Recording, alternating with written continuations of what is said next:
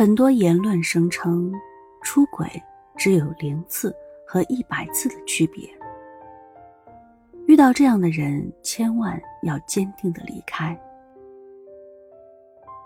这种言之凿凿的预言和建议似乎很有说服力，但是，当你真的选择相信这种归因方式时，确实会觉得自己在这件事上是无辜的，自然也不需要为事情的现状负责任，而且，你会感觉命运的不公。让自己碰到一个携带这种基因的人，除了自责自己眼瞎之外，只会感受到深深的无力感，也看不清这个结果是如何被自己的模式推动而让事情发生的。习惯了用这种武断、粗浅的视角看待问题，会极大的限制我们观察世界的深度，无法洞察事情的本质。这对自己的成长没有任何帮助。这种说法是建立在一个人的行为和态度是孤立的假设之上。正如我们在前面章节里讲过的，你的模式和观察视角会激发、强化你身边的人的某种特质。他们当然也有自己的功课，不断强调对方的问题，其实没有意义。对方确实有自己的问题，但是别人的问题多，也不见得你自己的问题就变少了。个人的功课，个人自己做。即使真的决定要分开，也是持有对自己全然负责的态度，分开才会有意义。那么，否则在关系里受的苦就白白浪费了。你们刚刚在一起的时候，你们有过很亲密的阶段，但是为什么还是一步一步走向疏离了呢？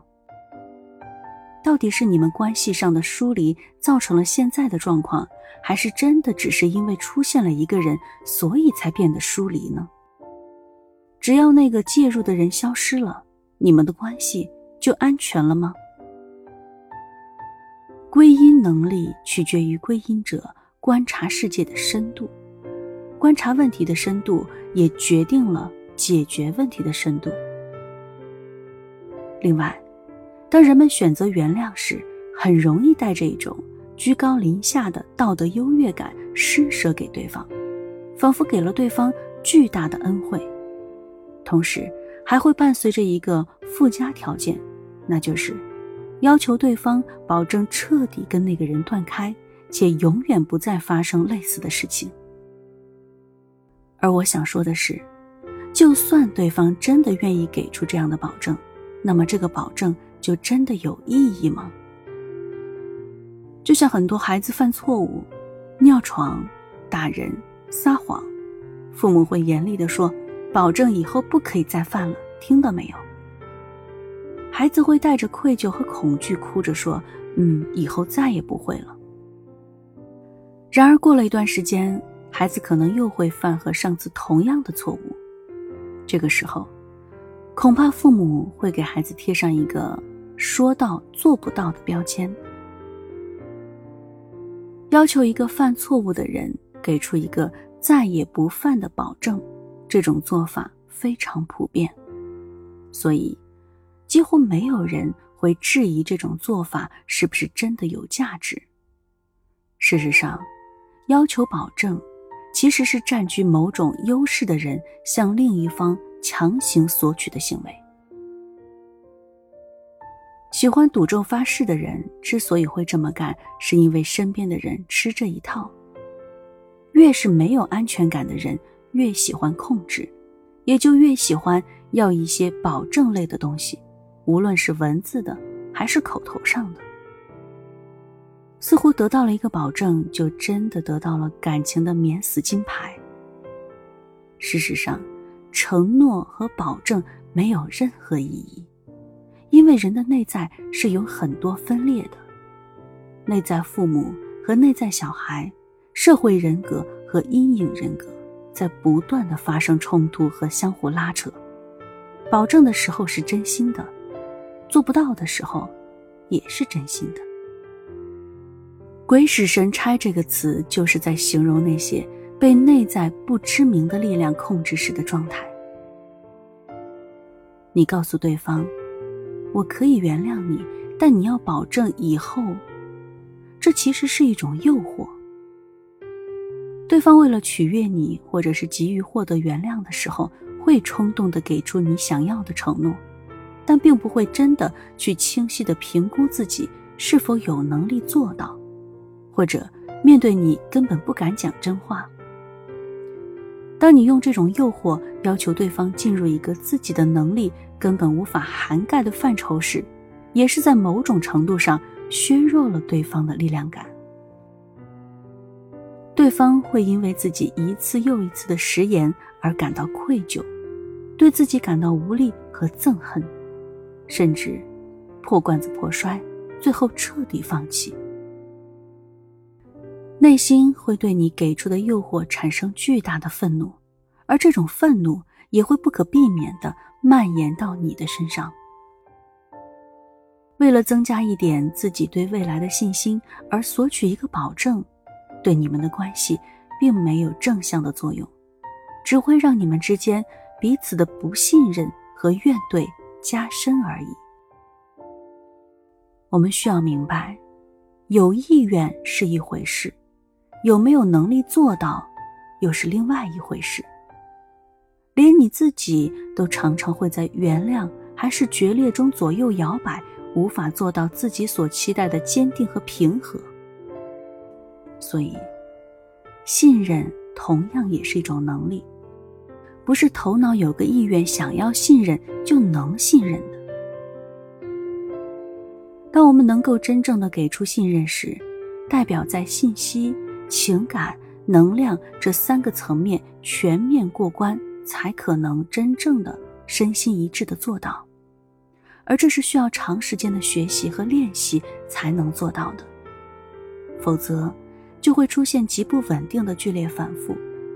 某个状态好、能量高的时候，感觉可以给出信任，然而下一刻，有任何和你期待不符的事件发生时，所有的怀疑和担心。又涌现出来，头脑演绎出的故事又变得那么真实。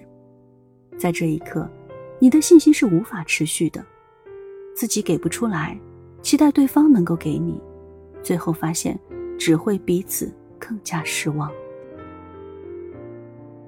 能给出信任是内心强大的表现。所有的信任来自自己内心有一种坚实。强烈的笃定感，这种对自己深厚的信心会不可避免地扩展到我们所面对的人身上。当你体验到对他人的信任感时，本质上都是自我信任的一种延伸，所以你是不可能在对自己不相信的前提下去信任别人的。在这种情况下，你能给出的都是假信任。这种假信任是被包装过的控制。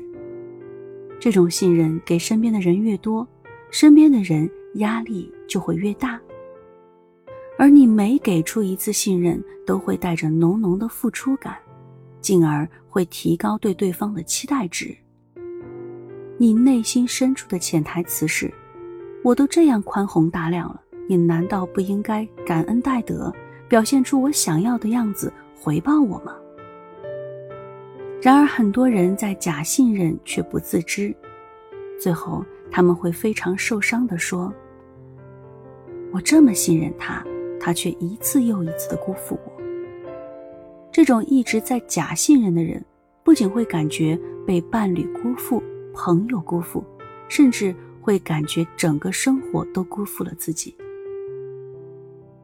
我们需要做的。是在这些自己生命中发生的一次又一次不断轮回的戏码中，找到那个源代码。是你把辜负你的人创造出来的。从一开始，你用信任作为筹码，要求对方给出一个保证，这种结局就已经注定了。当我们看清了自己的模式是如何创造出这些故事时，要做的。是先面对自己的不安全感，面对自己的力量感目前尚不足够，承认它，把责任收回来。你可以告诉对方：“我不需要你保证什么，我不能要求你做连我自己都做不到的事情，就像我不能保证任何时候我都永远能接纳你或者是支持你。”发生这样的事情，绝对不仅仅是你一个人的责任。